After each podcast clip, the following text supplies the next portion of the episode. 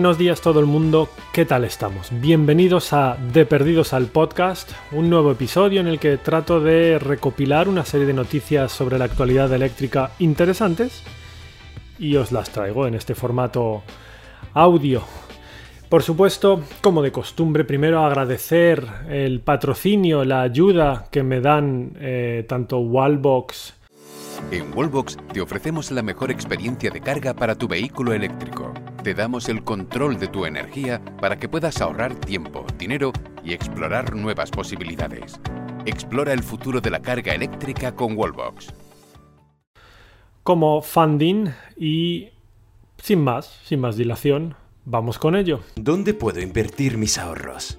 Si no quiero asumir riesgos, puedo abrir un plazo fijo en mi banco de siempre. Si busco rentabilidad, puedo optar por meterlo en bolsa. Y si quiero generar un impacto social, comprometo esta rentabilidad. ¿Por qué no realizar inversiones rentables y seguras con las que además construir un mundo mejor? La respuesta es la inversión en energías renovables. Hasta ahora estos proyectos estaban reservados a grandes compañías eléctricas y fondos de inversión debido a la alta inversión inicial que requieren. Hoy esto ha cambiado gracias a Funding, la plataforma online que permite a particulares invertir en proyectos de energías renovables desde tan solo 500 euros. Con Funding podrás invertir en instalaciones de hasta 10 megavatios, las cuales alcanzan una rentabilidad superior al 7% anual. Son capaces de abastecer 7.000 hogares. Ocupan una superficie igual a 35 estadios de fútbol evitan las emisiones de CO2 equivalentes a 5.000 vuelos Madrid-Nueva York. Además, estas oportunidades no basan su rentabilidad en una futura plusvalía que nadie te puede asegurar, sino que maximizan tu retorno gracias a los ingresos recurrentes que obtienen cada día que amanece. Así que no lo pienses más, únete a Funding y pásate a la inversión en renovables. Funding, rentabilidad sostenible, sostenibilidad rentable. Primera noticia que he recopilado para vosotros hoy es un tema muy de actualidad y es sobre las ayudas que el gobierno de España ha dado a la industria del automóvil o quiere dar. Y digo quiere dar porque, claro, estamos a finales de junio y a pesar de haberse anunciado hace ya una semana y pico el plan del gobierno, lo único que se ha publicado en el Boletín Oficial del Estado es el plan MOVES. Ya sabéis, el plan eh, para ayudar o para incentivar la compra de vehículos eléctricos. El plan MOVES de 2020 tiene un presupuesto de 65 millones de euros que luego subió hasta 100 millones tras el anuncio del gobierno. Entonces, de los 65 iniciales a 100 millones de euros, bienvenido sea, una mejora. Los incentivos alcanzan 4.000 euros e incluso suben a 5.500 euros en caso de achatarrar un vehículo de más de 7 años de antigüedad. Esto, por supuesto, está enmarcado dentro de un límite de precio del vehículo eléctrico que vas a adquirir antes de impuestos de 45.000 euros. Em, y bueno, pues esos 4.000 euros además pueden incrementarse hasta 4.500 en caso de disponer de una renta inferior al percentil 40 o en caso de situarse en una, eh, pues una posición de, en un caso de movilidad reducida o incluso cuando el coche a chatarrar tenga más de 20 años. Todo esto es para el plan MOVES. Entran un montón de coches eléctricos, solo se salen los más caros, ya imaginaros, 45.000 euros más impuestos, pues son coches ya de... ¿De qué? ¿De 60.000 euros más o menos? Todos los que estén por debajo pueden entrar. Desde luego que eh, la pregunta que tiene mucha gente siempre es la del Tesla Model 3 entran ayudas.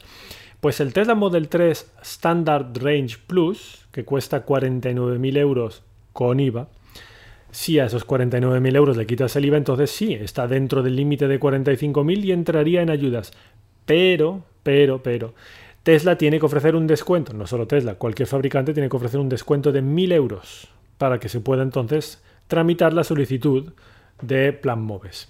Así que, cuando Tesla confirme que está dispuesta a ofrecer un descuento de 1.000 euros en la compra del Standard Range Plus, entonces se podrá ya, sí, levantar las manos y decir, bien, conseguido, ya tendremos un Model 3 que entra en ayudas. De momento, falta la confirmación de Tesla. Pero el tema interesante que quería compartir con vosotros eh, no es tanto estos detalles sobre el MOVES, que están muy bien. Se incentiva la compra de eléctricos, lo cual siempre viene muy bien. Hay una serie de límites, una serie de criterios, los que hemos repasado juntos. Está muy bien todo eso. Pero el tema es, ¿dónde ha quedado el plan Renove? Porque en el plan que anunciaron en Moncloa de apoyo a la industria de la automoción también incluían un plan Renove. ¿Dónde está? Habían dicho que iban a dotar el plan Renove con 250 millones de euros para la compra de vehículos con emisiones que se preveía una ayuda de hasta 1.000 euros en la compra de un vehículo de combustión interna nuevo.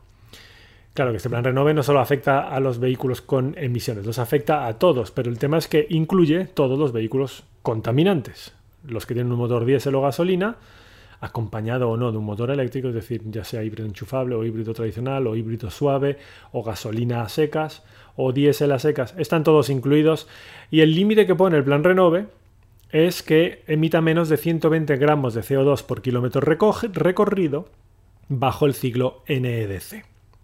Y esto, señores, es una auténtica barbaridad. 120 gramos en ciclo NEDC corresponden a unos 144 gramos en ciclo WLTP. Y entonces estamos diciendo que vamos a darle una subvención a la industria para colocar coches en la carretera que contaminan, que emiten CO2 por un tubo, cuando encima hay un límite de 95 gramos impuesto por la Unión Europea. Así que te vamos a dar dinero para que vendas un coche contaminante y al final vas a terminar pagándole multas a la Unión Europea por haber vendido ese coche contaminante para el cual yo te he ayudado. No, esto no tiene ningún sentido. Ya lo he criticado en varios vídeos, en chats, lo hemos podido leer en numerosos artículos de periódico. Esto es, un, esto, es un sinsentido. Y además, mayor sinsentido aún, hay rumores de que ANFAC está presionando al gobierno para intentar subir ese límite de 120 a 130. más, mayor sinsentido aún. Esto no se debe permitir. Eh, las únicas, eh, el único objetivo que puede tener el dinero público es ayudar a la compra de un vehículo que sea por lo menos limpio, que no perjudique a la salud y al medio ambiente. Em, mismamente la Organización Mundial de la Salud ha publicado recientemente, dentro del marco de un estudio eh, sobre cómo recuperar o cómo tener una recuperación sostenible tras la crisis del COVID-19, la Organización Mundial de la Salud ha dicho que los países tienen que dejar de utilizar el dinero de los contribuyentes para financiar la contaminación, cosa con la que estoy plenamente de acuerdo.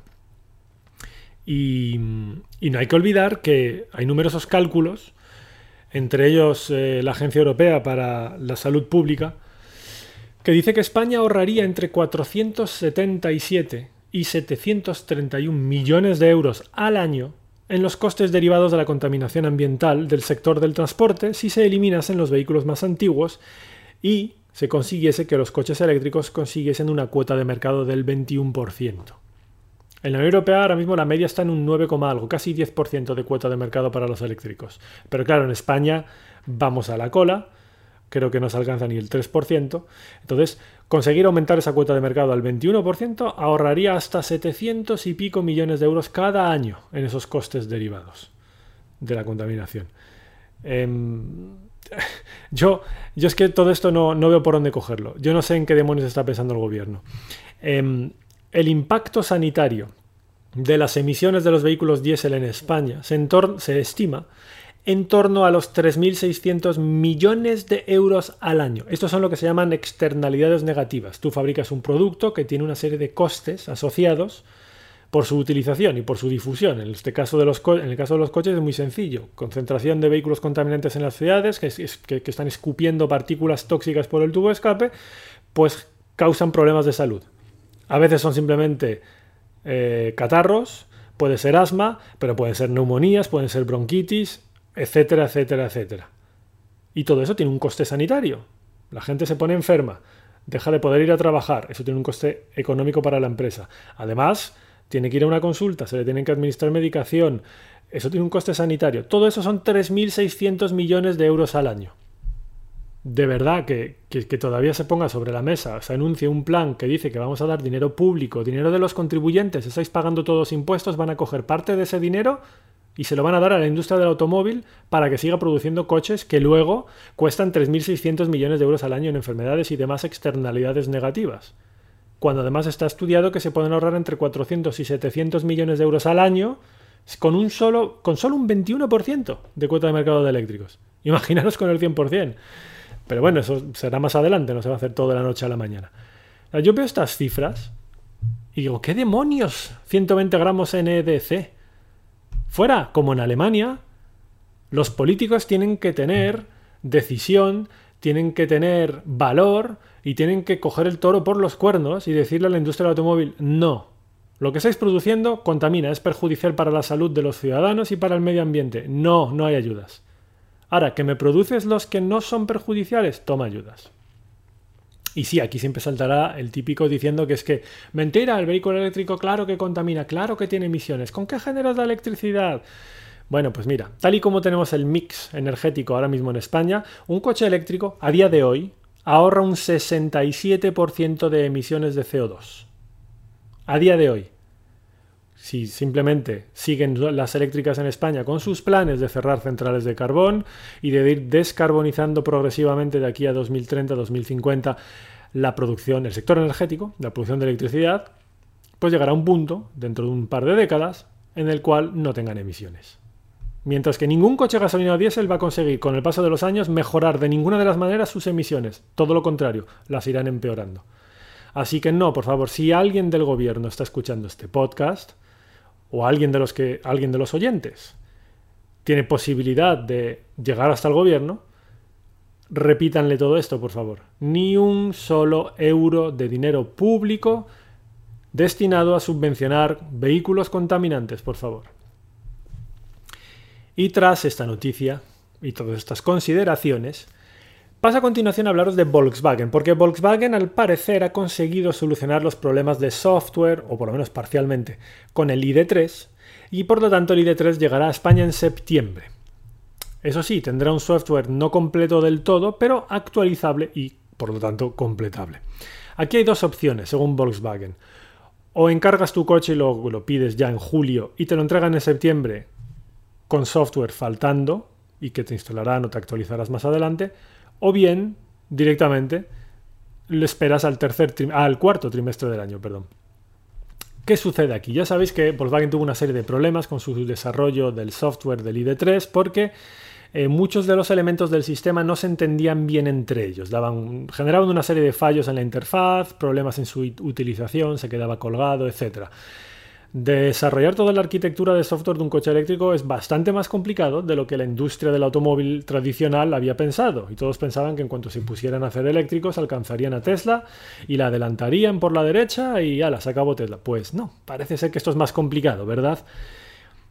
En concreto, el problema que ha tenido Volkswagen es que eh, no está consiguiendo poner en marcha su sistema de parabrisas con realidad aumentada. Ya sabéis, se proyectan una serie de imágenes en el parabrisas a la altura del campo de visión del conductor, con instrucciones sobre el navegador, sistemas de ayuda, etcétera, que te ayudan a la conducción. Pues eso no estará disponible.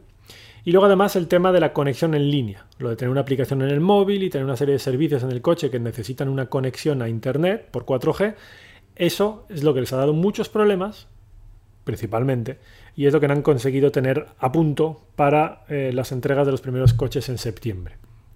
Así que, por lo tanto, hay dos opciones para los clientes que tengan un ID3 ya reservado o que lo reserven a partir de julio. O lo reciben en septiembre y actualizan estas funciones digitales a principios de 2021 o directamente esperan a recibir el coche ya en el cuarto trimestre de este año 2020 cuando ya venga con el, con el software actualizado.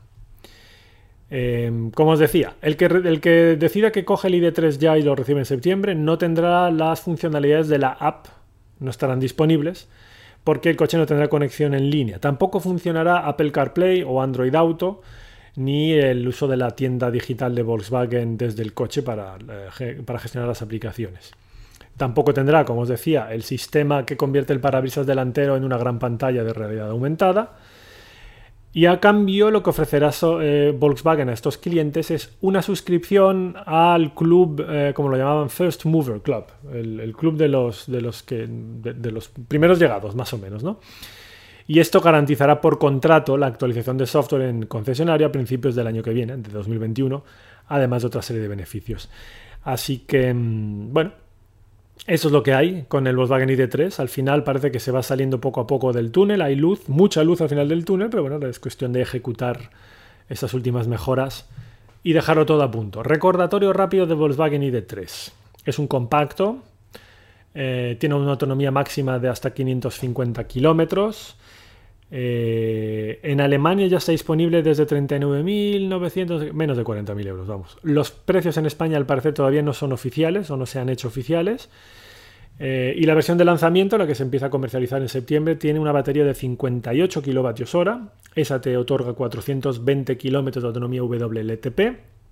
Y viene con un motor eléctrico de 150 kW, que son 200 caballos, y una potencia de 310 Nm. Tiene carga rápida a 100 kilovatios, tiene carga en monofásica hasta 11 kilovatios. Eh, en fin, es un coche que ya os digo, tiene muy buena pinta, yo tengo ganas de probarlo. Y luego más adelante vendrán más versiones. Habrán versiones con, con varios niveles de potencia y equipamiento, desde 126 caballos hasta 204 caballos, tres baterías, tres capacidades distintas, ¿no? Tres niveles, la de 45, la de 58 y la de 77 que te darían en WLTP pues 330 kilómetros, 420 y 550 kilómetros de autonomía. Todo esto a ir desarrollando a lo largo de 2020 y 2021 y como os digo espero que les salga bien todo esto a Volkswagen. Yo tengo ganas de que Volkswagen triunfe y tenga éxito con sus eléctricos y acelere su propia transición hacia la movilidad eléctrica. Tengo ganas de que, de que haya alternativas reales a Tesla y que haya varias marcas con varios modelos de vehículos eléctricos realmente buenos en el mercado. Y dicho esto, continuamos hablando de Volkswagen porque el ID4 hemos tenido acceso a una serie de imágenes filtradas desde China. En China al parecer hay un requisito por parte del Ministerio de Información y Tecnología, o perdón, Ministerio de Industria y Tecnología de la Información, eh, y este requisito es que los fabricantes tienen que entregarles dibujos y fotos sin censura, sin camuflaje, de sus próximos modelos. De manera que esto, para, para, acelerar, no, no, para acelerar, no, para tramitar los expedientes y para el expediente de homologación de estos vehículos para el mercado chino. Y de vez en cuando, pues hay filtraciones. Y esto es lo que ha sucedido. Se han filtrado una serie de fotos eh, desde este ministerio en China en la que se ve que hay dos niveles, dos modelos distintos o dos versiones, mejor dicho, del ID4.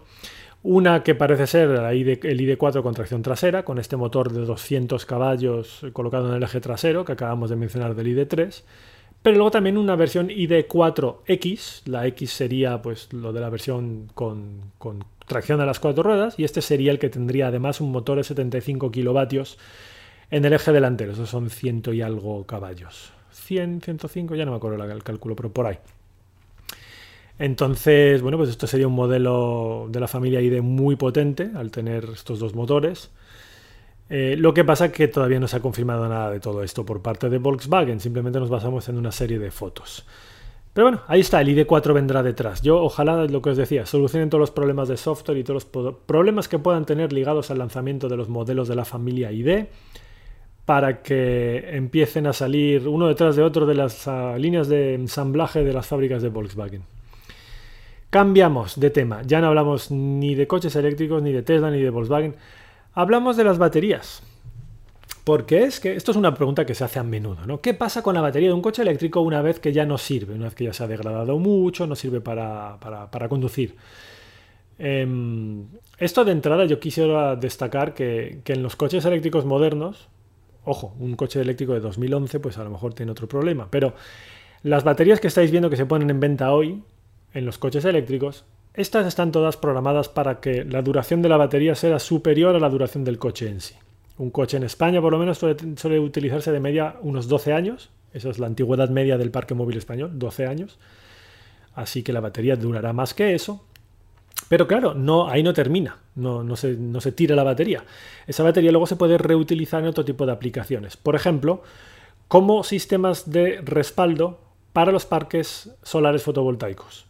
Y aquí el MIT, el Massachusetts Institute of Technology, la universidad que hay en Massachusetts, Boston, em, Estados Unidos, ha hecho un estudio que dice que las baterías reutilizadas de coches eléctricos pueden durar más de 10 años como sistema de respaldo en parques fotovoltaicos.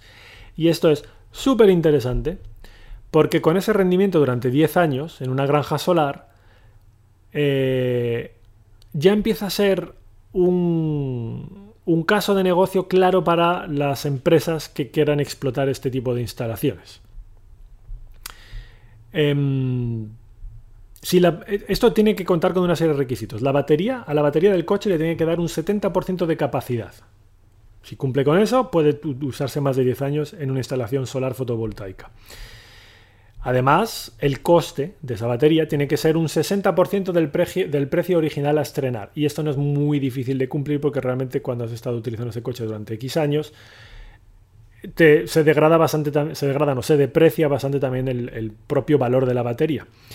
Y luego para lo que es la fase de utilización, el estudio dice que esas baterías reutilizadas tendrían que estar sometidas a una carga máxima de 65% y mínima de 15%. Mientras se fluctúa el nivel de carga de la batería entre el 15 y el 65, pues puede utilizarse perfectamente en, granjas solares y entonces eh, a nivel de costes, pues sale rentable todo el sistema para, la, pues para la empresa que esté explotando el sistema solar fotovoltaico.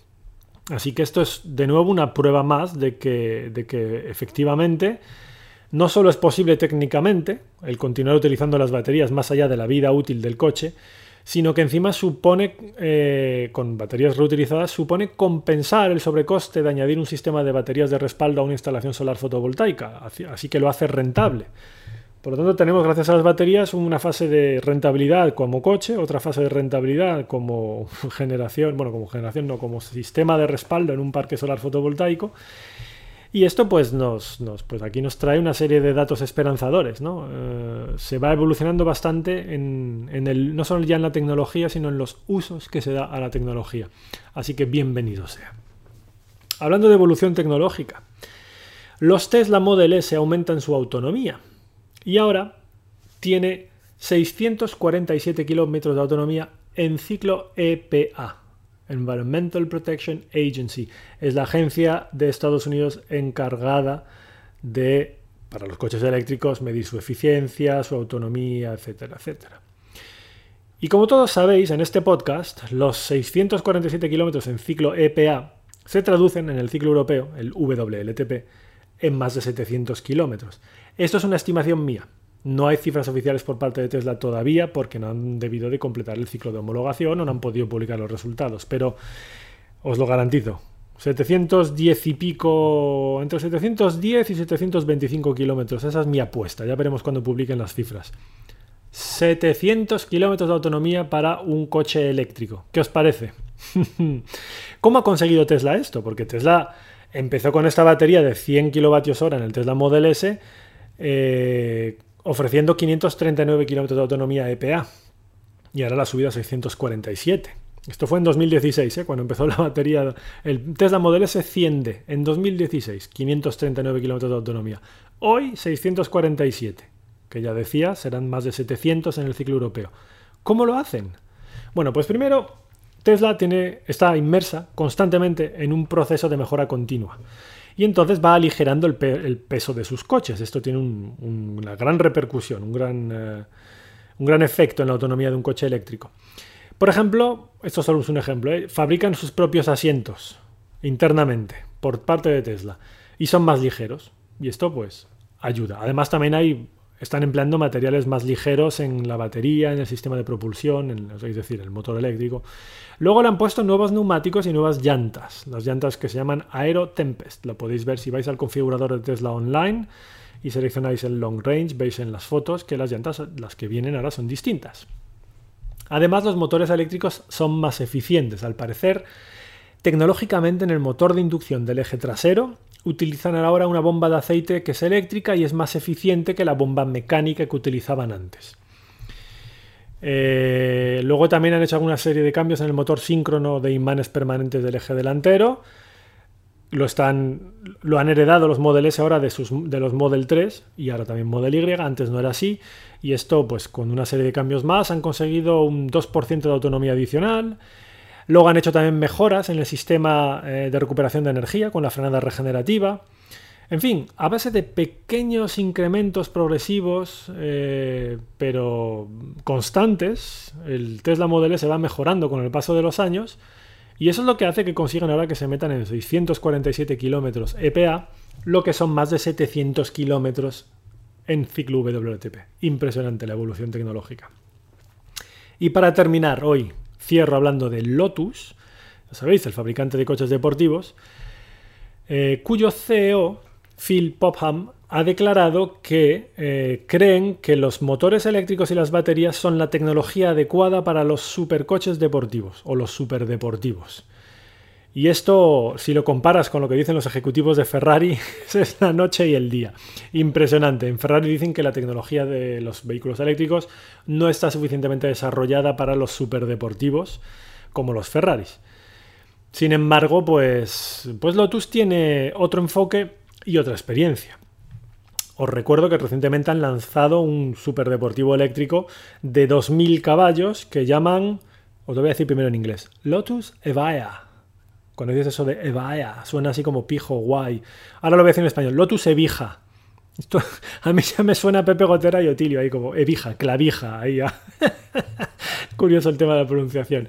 Pero en fin, chorradas y chistes aparte, este Lotus, un supercoche eléctrico, eh, que con una tirada, una producción de 130 unidades y cada unidad vendida por 2 millones y medio de dólares, pues se lo han quitado de las manos a Lotus. Se vendió rapidísimo, toda la producción. Y entonces, desde eso han dicho, bueno, un momento, ¿qué está pasando aquí? Primero, a la hora de diseñar y producir el coche, la versatilidad, la flexibilidad que te da eh, el eléctrico a base de distribuir los diferentes módulos del pack de baterías por, el por todo el coche para conseguir un reparto de pesos 50-50, esto es insuperable. Esto es una cosa que Lotus está sabiendo aprovechar.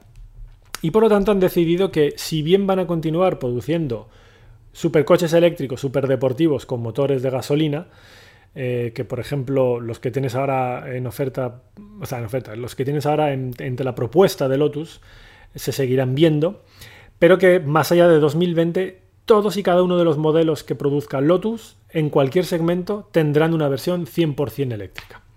Y fijaros lo que os decía, ¿eh? qué, diferencia entre la, aproximación de Lotus a los eléctricos, a los superdeportivos eléctricos, y la, comparación con la, filosofía que tiene Ferrari al respecto. ¿no? Ferrari ha clarísimo desde el principio que no quieren eléctricos, que no lo ven listo, no lo quieren y, que lo único que van a limitarse a hacer es cumplir con las normativas vigentes y de ahí no van a pasar. Así que bueno, ya veremos cómo queda la batalla, ¿no? Esto es una cosa que obviamente no se da solo en el segmento nicho mm, súper exclusivo y elitista de los super deportivos, se va a dar en toda la industria de la automoción. Pero ya veremos, ya veremos cuáles son los coches del siglo XXI. Ya veremos. Y hasta aquí hemos llegado, señores. Menos de media hora de podcast para que veáis que no os, entretengo en exceso. Y esta vez podcast exclusivo para, para podcast. No hay vídeo de YouTube porque la verdad es que es un formato bastante más cómodo para mí hablar así con vosotros. Y lo de grabar y luego editar y subir a YouTube requiere, requiere más esfuerzo y muchos dolores de cabeza. Que si el vídeo es muy largo, que si el vídeo lo fragmentas es muy corto, que si bla, bla, bla. Me gustan, me gustan mis oyentes, no me dais dolores de cabeza. Así que espero que os haya gustado toda la información que he compartido con vosotros. Y queridos amigos, queridas amigas también, alguna habrá seguro, aunque sean solo un 2%, nos vemos en el siguiente episodio. Un saludo, que estéis bien.